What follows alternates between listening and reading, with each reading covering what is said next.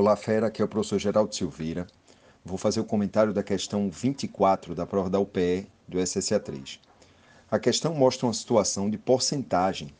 Ele fala que 20 passageiros são entrevistados e tem sucesso nessa entrevista 55%.